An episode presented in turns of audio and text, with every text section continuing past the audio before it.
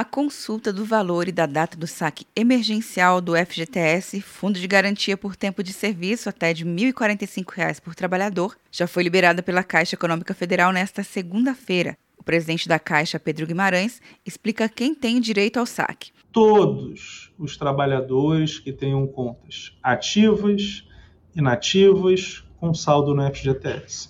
Se você tem 500 reais na sua conta, você não pode sacar 1.045, você pode sacar 500 reais.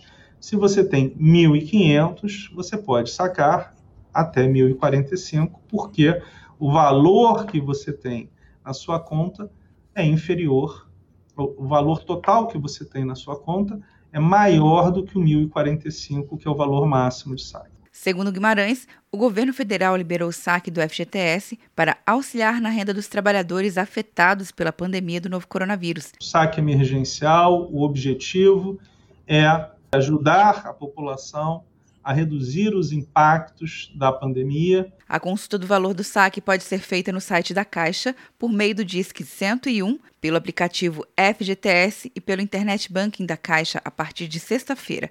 As liberações emergenciais do FGTS começarão no dia 29 de junho e será realizada por meio de conta poupança social digital aberta automaticamente pela Caixa em nome dos trabalhadores. Já o saque em espécie ou transferências, também dos aniversariantes de janeiro, estão liberados a partir do dia 25 de julho. O dinheiro ficará disponível até o dia 30 de novembro.